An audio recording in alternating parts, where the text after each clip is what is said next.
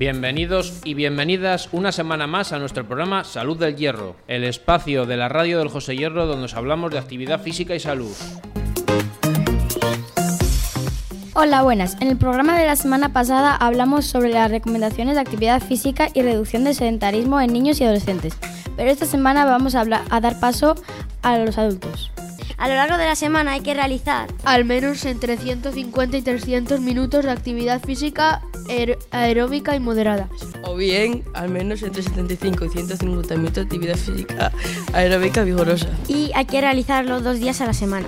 Un dato para las personas mayores de 65 años es que deben realizar actividad física multicomponente variada para que así mejore su calidad funcional y ayudará a evitar caídas. Para obtener aún mayores beneficios se puede realizar más de 300 minutos de actividad física aeróbica moderada. Respecto al sedentarismo, recomendamos reducir los periodos que dedicamos a las actividades sedentarias, sustituir la actividad sedentaria por actividad física de cualquier intensidad y aumentar la actividad física realizada. Toda esta información la hemos obtenido de Estrategia Promoción de la Salud y Prevención en las SNS y Gobierno de España Ministerio de Sanidad.